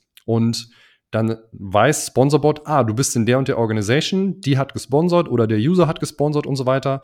Und dann kannst du eben, du bist auf dem Sponsortier und dann kannst du das self dann kannst du das selbst managen. Also die Idee ist überhaupt erstmal, es muss noch nicht mal der Automatisierungsgrad muss noch nicht mal extrem hoch sein, aber überhaupt diese Möglichkeit, das für die Organisation selbst zu managen, sodass in dieser Welcome-E-Mail einfach nur steht, hey, danke, dass du gesponsert hast. Wir machen unser gesamtes Management über SponsorBot. Das ermöglicht uns ABC und der bezahlt, also der sponsert, ist nämlich nicht notwendigerweise derjenige, der den Collaborator-Status bekommen soll. Ganz oft der Fall. Auch das ist mit bei GitHub nicht möglich. Also du kannst nicht sagen, naja, also ich sponsor, aber weil ich bin, also wir kommen aus dem Marketing und wir haben auch einen GitHub-Account. aber das, äh, der, der Developer soll den Zugang bekommen. Und das alles möchten wir, dass das über Sponsorbot eben quasi selbst gemanagt werden kann, zum einen. Und das kann man auch weiterdenken. Zum Beispiel Unternehmen, die mit External Contributern arbeiten. Also sagen wir mal Elasticsearch zum Beispiel. Die haben ja ein riesiges Open Source Projekt und auch ein ähm, ein Offering, äh, was, also, ne, also quasi eine Pro-Version also halt quasi Enterprise Support und so weiter. Aber in dieser Open Source Version, wenn die jetzt ihre Dokumentation mit Insiders bauen, du musst natürlich als Collaborator Zugriff darauf haben. Das heißt, wenn jetzt einer, ein externer Contributor kommt, dann hat er keinen Zugriff darauf. Bei Sponsorbot ist dann mittelfristig die Idee, dass du das an Teams knüpfen kannst. Das heißt, du hast ein Dokumentationsteam, und du kannst dann externe Leute in dieses Team mit reinnehmen und die werden automatisch auch, kriegen die Zugriff auf das Repository und wenn du die wieder rausschmeißt, fliegen die dort auch wieder raus, so dass du quasi eine eine feste Anzahl an Seeds dann äh, quasi hast, wie auch jetzt kommen wir wirklich wieder in diese SaaS äh, also in diese SaaS Welt, in diese SaaS Wording und dann kannst du zum Beispiel sagen, wenn du mich mit 125 Dollar sponsorst, bekommst du fünf Seeds, also du kriegst fünf Zugänge, die kannst du verteilen und die kannst du eben manuell managen oder dann mittelfristig, das wird jetzt nicht in der ersten Version der Fall sein, auch an Teams knüpfen zum Beispiel. Und das, das sind so diese Enterprise-Prozesse letztlich, die wir letztlich automatisieren wollen. Kennst du die originale Message, mit der Stripe angetreten ist? Äh, nee. Aber Stripe, die Payment-Plattform, sagt dir was? Ja, ich krieg mein Geld von Stripe, weil Stripe der Payment-Anbieter ist, den GitHub Sponsors für die äh, Transaktionen benutzt. Der Originalgedanke von Stripe war eigentlich, der Baukasten für das Gründen von Startups zu sein. Und sie dachten sich, okay, Payment ist ein schwieriges Feld und dann haben die so ein bisschen Jack-Shaving gemacht, also eigentlich genau so wie du, ja, mit dem Material für MK Docs. Und deswegen ist, denkt jeder, Stripe wäre eine Payment-Plattform. Ist es auch, weil damit machen die das meiste Geld aber deren Mission ist immer noch, die wollen das Gründen von Startups irgendwie einfach machen. Die haben ja zum Beispiel auch dieses Atlas, womit du einfach dann eine, eine, Firma in Amerika und dann in verschiedenen Bundesstaaten gründen kannst. Und die haben noch ganz viel anderes Zeug drumherum, all das, was du brauchst, um ein Startup zu gründen. Und ich fand das gerade so schön, als du das gesagt hast. Oh, ich will all das, diesen Pain, den ich jetzt hier gerade hatte, den möchte ich wegschieben und allen Leuten irgendwie auch die Möglichkeit geben, ein Open Source Projekt durch Sponsorengelder zu finanzieren. Und da kamst du mit Sponsorwort und habe ich gedacht, okay, du bist also irgendwie das Stripe für GitHub Sponsors. Vielen, vielen Dank auf jeden Fall. Das ist ein fantastischer Vergleich. Das ist auf jeden Fall wesentlich, also ich denke, das erstmal, glaube ich, wird erstmal wesentlich kleiner als Stripe, weil das einfach auch Sponsoring gerade ein aufstrebender Markt ist. Ich glaube aber, dass es in Zukunft wichtiger, das habe ich ja vorhin schon gesagt, ich glaube, dass es, dass es wichtiger wird und dass mehr und mehr Unternehmen mehr Geld in, in Sponsorware äh, stecken werden. Und wie gesagt, Sponsorware ist nur eine Möglichkeit, das Funding-Problem zu lösen. Und ich bin Riesenfan davon, an meinen eigenen Problemen zu arbeiten und die so zu abstrahieren, dass, es, dass ich es anderen Leuten auch bereitstelle. Also ich bin auch Freelancer, das heißt, ich habe für, für viele verschiedene Kunden gearbeitet, aber äh, seine eigenen Probleme zu lösen und das dann nochmal in Produkt zu bündeln und das ist einfach was hundertmal mehr Spaß macht, als einen Online-Shop aufzusetzen oder sowas. Ne? Also das, also für mich zumindest. Dieses Problem, was du jetzt gerade auch beschrieben hast, existiert auf jeden Fall, weil wir haben auch mit einem guten Freund, mit Matthias gesprochen, der in dem Feld unterwegs ist und der hat auch sofort gefragt, ja, wie funktioniert denn das mit dem Insider Repository? Wie, wie macht er die Anbindung und wie funktioniert das alles? Also, also dieser Pain ist definitiv da. Meine Frage wäre jetzt natürlich auch, glaubst du, dass GitHub Sponsors vielleicht in dem Bereich mehr machen würde? Weil wenn die natürlich diese Features dazu bauen, dann wäre dein Sponsorbot nicht mehr nötig. Da ähm, bin ich sehr gespannt, weil an GitHub Sponsors an sich passiert in den letzten Jahren sehr, sehr wenig. Äh, ich bin selbst ein bisschen erstaunt, dass die so wenig daran arbeiten. Deswegen, klar, es kann immer passieren, dass dann Features obsolet werden von einer eigenen Lösung, die man außerhalb von, von GitHub baut oder von, von, dem, von der Plattform, die man versucht zu, zu verbessern oder zu erweitern. Da habe ich aber gar nicht so die Angst vor, ehrlich gesagt, weil das Ding ist, GitHub Sponsors ist eine Möglichkeit, Sponsorings anzunehmen. Open Collective ist zum Beispiel eine andere Plattform und ich fange an mit GitHub Sponsors, aber der Plan ist, das auszuweiten auf weitere Anbieter, weil ich jetzt gerade, ich hatte vorhin schon zweimal erwähnt, also dass GitHub im Februar PayPal abgeschaltet hat. Vielleicht erzähle ich das noch mal ganz kurz äh, für diejenigen, die das nicht mitbekommen haben. Man konnte bei, über GitHub Sponsors via Kreditkarte und via PayPal bezahlen. Und GitHub hat im Januar angekündigt, dass PayPal abgeschaltet wird. Das hatte zur Folge, dass alle Sponsorings automat, die über PayPal bezahlt werden, automatisch gekündigt werden. Und insgesamt, ich hatte das, ich habe GitHub währenddessen gecrawlt und äh, habe, um den Schaden mal so ein bisschen einzuschätzen und habe hochgerechnet, dass das wahrscheinlich, in einer gewissen Unsicherheit natürlich, aber wahrscheinlich 240.000 Dollar pro Monat an Sponsorings vernichtet hat. Und ich hatte vorhin schon erwähnt, dass es bei Material 1, äh, 1300 äh, Dollar waren, insgesamt 240.000. Und man hat natürlich dieses Plattformrisiko bei GitHub Sponsors, weil du ja, wenn du dein gesamtes Geld über GitHub Sponsors beziehst und GitHub sagt, wir sperren deinen Account, weil du vielleicht aus irgendeinem anderen Grund eine die Terms of Service quasi violated hast, dann hast du ein Riesenproblem, wenn da dein gesamtes, dein gesamtes Einkommen dran hängt. Deswegen was, was wir jetzt auch angefangen haben, ist auf Kofi ein Profil zu erstellen, weil Kofi keine, keine Fee nimmt. Du bezahlst nur die PayPal-Fee. Jetzt kommen aber über Kofi auch weitere Sponsoren, die dann über PayPal wieder bezahlen können. Das ist außerhalb von GitHub. Also das heißt, man muss mittelfristig auch, oder das heißt, man muss, aber das Ziel ist mittelfristig andere Plattformen anzubinden. Und Open Collective und Kofi sind eben zwei zwei Möglichkeiten, wie auch, ja, wie man auch bezahlt werden kann, wo man Profile machen kann und äh, die sollen auch in Sponsorbot letztlich, in, äh, letztlich integriert werden. Du brauchst am Ende trotzdem einen GitHub-Account, also die Bindung an GitHub zur Bereitstellung des Repositories ist äh, notwendig.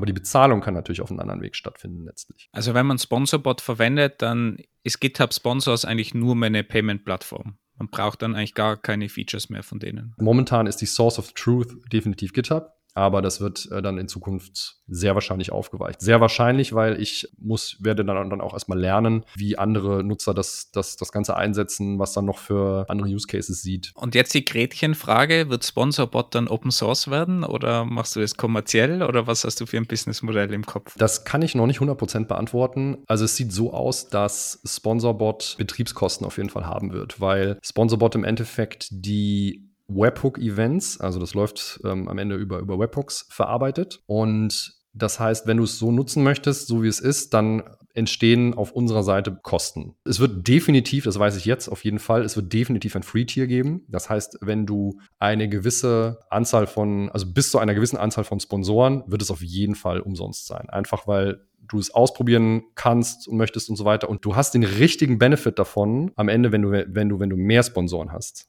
So, und das heißt, es wird ein Free-Tier geben, aber wahrscheinlich wird die Nutzung Geld kosten, aber es wird fair sein, weil ich möchte quasi Open Source letztlich ähm, unterstützen, diese Strategie zu fahren und damit Geld zu verdienen. Wissen wir eigentlich, warum GitHub PayPal abgeschaltet hat? Es gibt dazu kein offizielles Statement. Der, der Blogartikel, in dem GitHub das announced hat, ist zwei Sätze lang. Also einfach nur, wir schalten PayPal ab, ab dann und dann gibt es es nicht mehr. Es gibt Mutmaßungen, also auf Twitter wurde gemutmaßt, dass es eventuell daran liegt, dass GitHub die Terms of Service von PayPal äh, violated hat, weil GitHub Sponsors selbst keine Fees nimmt. Ich weiß nicht, was die für Deals haben intern. Mit Stripe haben die, weil Stripe ja, äh, ich meine, Stripe wickelt, glaube ich, das komplette äh, Transaction Handling von GitHub ab, also, also quasi alles, was du bezahlst, also auch dein Pro-Account und so. Das heißt, mit Stripe haben die wahrscheinlich einen relativ guten Deal. Oder Microsoft subventioniert das, aber bei PayPal glaube ich, dass das daran lag, dass sie so diese ähm, Funktion ähm, genutzt haben, sende Geld an Freunde, um den Gebühren zu entgehen. Und da jetzt einige Leute wie ich Sponsorprogramme auf, Sponsorware-Programme aufgesetzt haben, die ja einen kommerziellen Charakter haben. Nämlich, du, du kaufst etwa, also du sponsorst mich und du bekommst ja auch eine Gegenleistung. Damit ist es ja eine Transaktion. Kann es sein, dass diese Art von, von, von Transaktionen dazu führt, dass, dass es eine, eine Terms of, of Service Violation bei, bei PayPal ist? Ja, genau. Also das, das hat für sehr, sehr viel Ärger gesorgt. Es gibt einige sehr wütende User in der GitHub Community, in den Discussions. Da gibt es mehrere Threads zum Thema, warum schaltet GitHub PayPal ab? Und ich finde, die haben auch echt keinen guten Job da gemacht. Ich war auch wirklich sehr sauer, weil du konntest einfach jeden Tag, sonst sind Sponsoren weggeflogen. Caleb Porzio hat getwittert, er hat 4000 Dollar pro Monat verloren. Das sind 48.000 Dollar pro Jahr in einem Monat. Das ist ein Jahresgehalt. Also das ist schon echt krass, was da einfach durchgeht. Das klingt brutal, das, das verstehe ich auch und das tut mir auch alles total leid, aber eigentlich ist es das, was jeder weiß, wovon jeder redet, und zwar ist es diese Plattformabhängigkeit, von der du gesprochen hast. Und jetzt ist sie einmal, ich sag mal, eingetreten. Aber man muss natürlich auch dazu sagen, und darum war ja GitHub Sponsors auch so beliebt oder ist es immer noch, weil GitHub die gesamten Fees übernimmt. Und du kannst heutzutage keine Kreditkarte, keine Transaktion ohne Fees durchführen und GitHub zahlt einfach alle Transaktionen. Also ich kann mir schwer vorst vorstellen, dass Stripe einfach sagt, wir verzichten auf alle äh, Fees und können sie auch gar nicht, weil die Kreditkartenfees sind auf jeden Fall da. Die, müß, die muss irgendwer zahlen und das übernimmt wahrscheinlich GitHub. Und wir hatten ja früher auch, Andi und ich, mal so paar Überlegungen bezüglich einem Open Source Sponsoring Projekt und, und wie man Geld verteilt. Und diese Nebenkosten machen einen natürlich kaputt, weil wenn du sonst schaust, was Open Collective und so weiter nimmst, da bist du ja gleich mal bei fünf bis zehn Prozent, was, was da einfach wegfließen. Und das hat man natürlich bei GitHub Sponsors nicht. Und ich vermute auch, die werden halt intern irgendwelche Probleme gehabt haben. Und wenn die natürlich plötzlich irgendwo fünf Prozent Fees zahlen müssten, weil PayPal ist ja nicht gerade billig mit den richtigen Fees, wenn bei einem Pro-Account, bei einem Business-Account. Aber das heißt ja trotzdem nicht, dass man nicht sauber kommunizieren kann. Also das eine schließt das andere nicht aus. Die Kommunikation war wirklich das Hauptproblem. Es wäre gar kein Problem gewesen zu sagen, der Sponsor bezahlt die PayPal-Fees. Also, dass du zustimmst, dass wenn du über PayPal sponsorst, dann nochmal 2,5% plus 30 Cent je nach Land, wo du herkommst, quasi nochmal noch mal anfallen. Das wäre überhaupt gar kein Problem gewesen meiner Meinung nach. Aber so haben sie es jetzt gemacht. Lustigerweise führt Stripe jetzt PayPal als Zahlungsmittel ein, habe ich gesehen. Also ich weiß gar nicht, ob man dann am Ende doch wieder PayPal bezahlen kann, aber der Schaden ist da. Bin mir gar nicht sicher, ob GitHub selbst so der große Konkurrent für Sponsorbot wäre, so wie Wolfgang das gerade beschrieben hat, weil seit Microsoft GitHub gekauft hat. Und wenn du dir das Changelog mal ein bisschen ansiehst, ist die Fokussierung eigentlich auf Enterprise-Kunden. Die machen sehr viel im Audit-Log. Du kannst jetzt auch das Audit-Log nach S3 streamen und so weiter und so fort. Welcher normale kleine Open-Source-Maintainer braucht das? Also die, du, du merkst schon, wenn du das Changelog mal durchguckst, der Fokus ist wirklich auf Geld verdienen, aufs profitabel machen. Ja, natürlich auch Microsoft so ein bisschen als Open Source Company dann vielleicht darzustellen. Ich meine, das ist ja deren Strategie seit Ewigkeiten. Also früher war das ja so, ich möchte niemals für Microsoft arbeiten, die machen Windows. Heutzutage, wow, die machen leider richtig coolen Scheiß inzwischen. Und deswegen bin ich mir gar nicht so sicher, ob GitHub wirklich dich so hart aus dem Markt brennen möchte oder wird. Besonders wenn du sagst, oder wenn du jetzt schon die Vision hast, mehrere Plattformen anzubinden. Das ist ja immer das Risiko, ne? dass man, dass man hat, wenn man, wenn man sich an irgendeine Plattform dran, dran flanscht. Wenn ich jetzt ein Plugin für Google Mail schreibe, was es schöner macht oder was irgendeine Integration bereitstellt, dann kann es sein, dass Google damit irgendwann selber um die Ecke kommt und das macht. Und zum Thema Microsoft, ich bin so überrascht, dass, also klar, wir haben, wir haben alle gesagt, boah, Windows geht gar nicht, Microsoft, äh, schlimmstes Unternehmen ever. Ich schreibe in einer Microsoft-Sprache TypeScript, in einem Microsoft Editor, VS Code. Es fehlt eigentlich wirklich nur noch, dass ich auf einem Microsoft Notebook arbeite. Ich habe noch, ein, hab noch ein MacBook, aber wahrscheinlich dauert es nicht mehr lange. Also es ist echt krass, wie, wie sich dieses Unternehmen gewandelt hat. Und äh, GitHub zu kaufen war, glaube ich, eine krass, krass gute Entscheidung für, für Microsoft. Und ich glaube, GitHub hat es auch nicht, hat es auch keinen Abbruch getan. Es gibt andere, die sagen, seitdem Microsoft es übernommen hat, wollen sie nicht mehr da sein, aber ich sehe das nicht so, ich sehe das nicht so kritisch.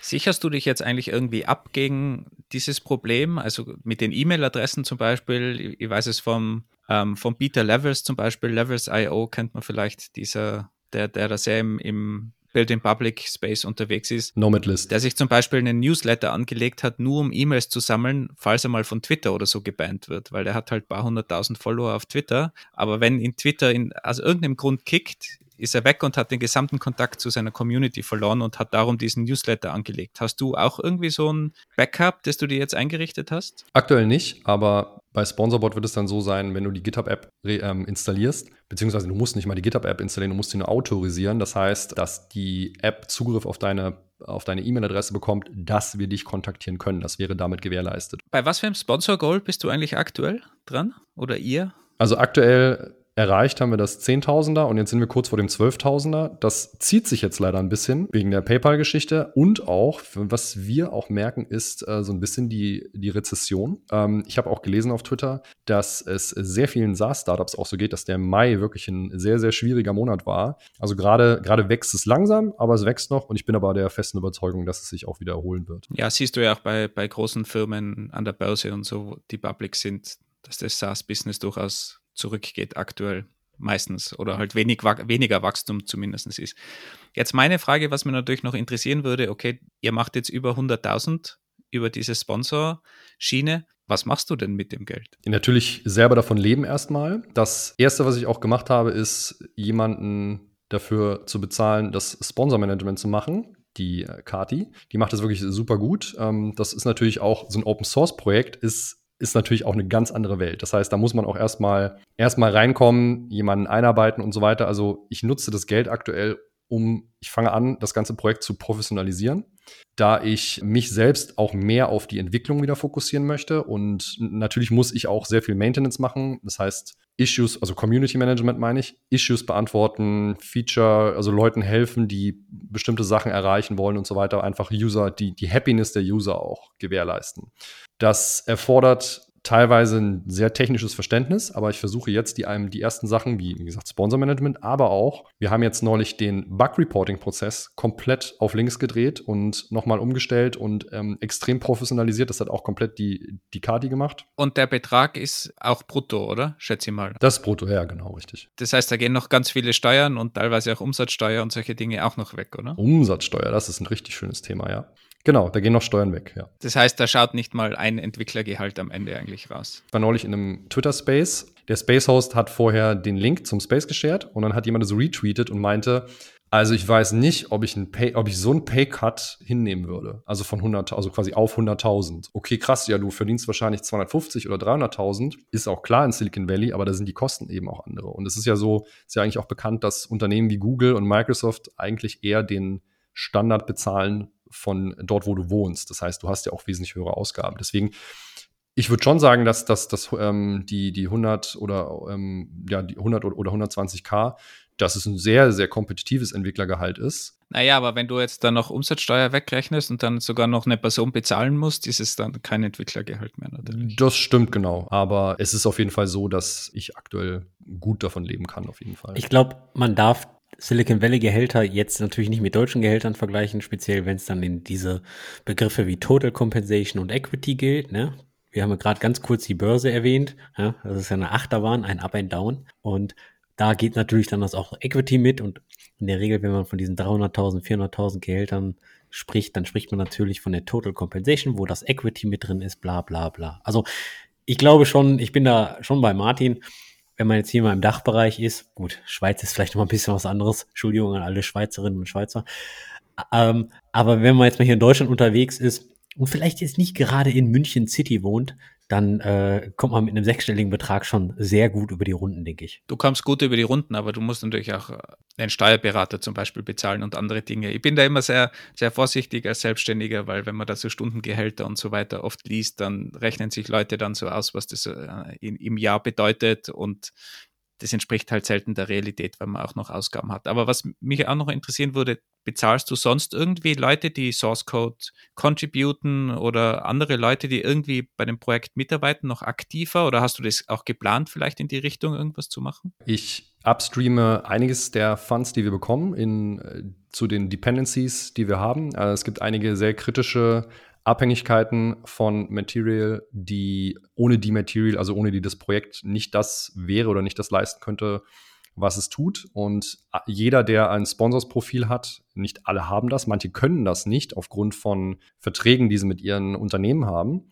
Jeder, der so ein Profil hat, äh, der, wird der wird quasi gesponsert, also der eine direkte, direkte Abhängigkeit hat. Und unter anderem gibt es aber auch, also dieses, dieses Plugin-System im MKDocs-Universum, das wird immer größer und alle Plugins, die Material nativ supportet, den Sponsoren upstream ich auch Geld. In dem Maße so, dass, dass ich davon noch leben kann und möchte jetzt aber auch in Zukunft ein so eine Art Contributor-Programm aufsetzen, weil einige Individuen, die viel in der Community helfen, also die anderen Nutzer Fragen beantworten oder helfen, Probleme zu lösen, denen würde ich quasi auch gerne Insiders Access geben, einfach weil sie der Community helfen sozusagen. Das wurde auch mehrfach angefragt. Bisher habe ich das, habe ich das abgelehnt. Aber so jetzt so nach und nach glaube ich, dass das gerade im Zuge der Professionalisierung des Projektes also der Reduzierung meines persönlichen Overheads sozusagen, würde es, glaube ich, sehr, sehr gut tun. Und da gehen gerade auf jeden Fall Überlegungen in diese Richtung, ja. So, ich beende jetzt mal eure Steuerdiskussion hier, denn ich bin ganz normaler Arbeitnehmer.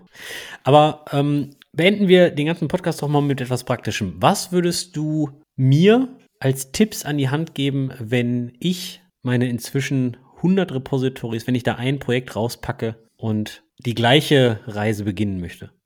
Also prinzipiell würde ich erstmal fragen, was ist das beliebteste Projekt? Weil es natürlich einfacher ist, ein Projekt, das schon benutzt wird, äh, auf dem aufzusetzen, als was komplett Neues zu entwickeln, bei dem du nicht weißt, ob du quasi einen Markt hast. So, so gesehen ich hatte das vorhin auch schon erwähnt, dass sehr viel von dem Knowledge, was, was ich anwende und was ich auch, worüber wir auch geredet haben, äh, aus dem Startup-Bereich kommt. Und das Product Strategy ist so ein, ist so ein Stichwort, das ich, das ich extrem wichtig finde. Das heißt, mein, ähm, der Tipp wäre, versuch zu verstehen, ob du schon etwas hast, was gut benutzt wird, bei dem am besten die Leute happy sind und worauf du aufbauen kannst. Wenn du jetzt, wie gesagt, wenn du from scratch startest, ist es immer schwierig. Dann musst du einfach, dann, dann, dann hast du ja noch keine Validierung.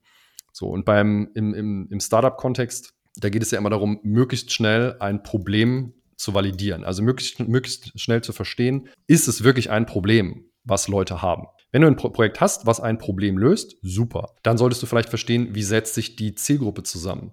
Das war für mich wirklich sehr, sehr erhellend zu verstehen, dass ich einfach auch wenig Frontend-Entwickler habe, viel Backend und dann eben Tech-Writer, viel auch aus dem Research-Bereich und so. Und das hat maßgeblich die Entscheidung, bestimmte Features zu entwickeln oder nicht zu entwickeln, geformt. Das heißt, Zielgruppe verstehen, die Probleme deiner Nutzer zu verstehen, auch zu verstehen, für was sind sie eventuell bereit zu bezahlen? Zu verstehen, habe ich Enterprise-Nutzer? Haben Enterprise-Nutzer andere Probleme als Nutzer, also als private Nutzer oder quasi der Entwickler, der das für sein Hobby, also dein Projekt für sein Hobbyprojekt einsetzt und dann spezifisch diese Enterprise-Nutzer zu targeten. Also ich lerne auch wirklich jeden Tag wieder, wieder mehr, versuche besser zu verstehen, wie komme ich an die Enterprises dran, weil die haben natürlich mehr Geld, um Probleme zu lösen und wenn du die Probleme von Unternehmen löst, das heißt Zeit sparst, Geld sparst durch was auch immer, dadurch, dass deine Lösung eingesetzt wird und nicht eine andere, dann lässt sich das in, auf jeden Fall in Geld umsetzen. Okay, also einfach mal losstarten mit irgendeinem Goal, die Leute gut verstehen, die Kunden gut verstehen, da was zusammenschnüren und dann einfach mal losstarten, wenn ich dich richtig verstehe. Ja, definitiv. Also Kunden verstehen, Pro ähm, Probleme verstehen und zu verstehen, bin ich da an etwas dran, habe ich etwas, was, was ich gut monetarisieren kann. Vielen lieben Dank für diese lange Session. Ich habe höchsten Respekt vor dir und deiner Arbeit und das, was du mit einem Theme für einen Dokumentationsgenerator angestellt hast. Wow, hätte ich nie gedacht, dass sowas wirklich möglich ist, aber vielleicht ist es einfach so, dass du ein sehr, sehr hartes Problem löst. Das äh, muss man vielleicht einfach so sagen.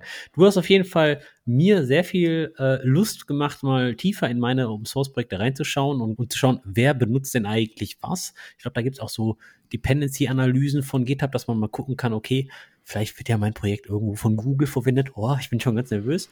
Auf jeden Fall wünsche ich dir viel, viel Erfolg für den Launch von Sponsorbot und ich werde da auch mal vorbeischauen. Und vielen lieben Dank, dass du dir die Zeit genommen hast, hier bei uns und die Welt zu erklären in Bezug auf GitHub und Sponsoring. Vielen, vielen Dank. Ja, wir werden natürlich alle deine Accounts und Links unten in den Show Notes verlinken und wer natürlich Interesse hat oder noch irgendwie Fragen stellen will bei uns in der Community, immer willkommen. Wir werden die natürlich auch gerne weiterleiten oder vielleicht schaffen wir es, die, dich noch zu überreden, kurz in die Community zu kommen. Ja, vielen, vielen Dank auch, dass ich äh, Ihr Gast sein durfte. Ich bin sehr froh, dass ich Möglichkeiten bekomme, meine Learnings zu teilen, weil ich glaube, dass noch einfach ein Thema ist, was vielen Leuten auch im Kopf herumschwirrt. Kann ich nicht irgendwie mit meinen Open Source Projekten Geld verdienen? Kann ich nicht einfach an was, an was arbeiten, wo ich auch richtig Bock drauf habe? Und das wird auch ein Ziel sein von, von Sponsorbot. Ich ich werde sehr viel in der Dokumentation über Strategien schreiben, wie man anfangen kann, seine Projekte zu, zu monetarisieren, was es für verschiedene, was man so bei Sponsor-Tiers ähm, beachten sollte, bei Funding Goals oder was so Learnings sind. Bin immer happy, wenn ich meine, wenn ich meine Learnings teilen kann. Insofern vielen, vielen Dank. Vielen Dank. Bis bald. Tschüss. Ciao. Ciao.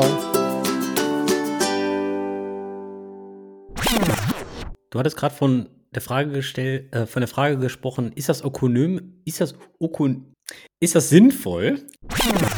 Dieser Pain ist definitiv, definitiv also dieser Pain ist definitiv, das ist ein schwieriges Wort.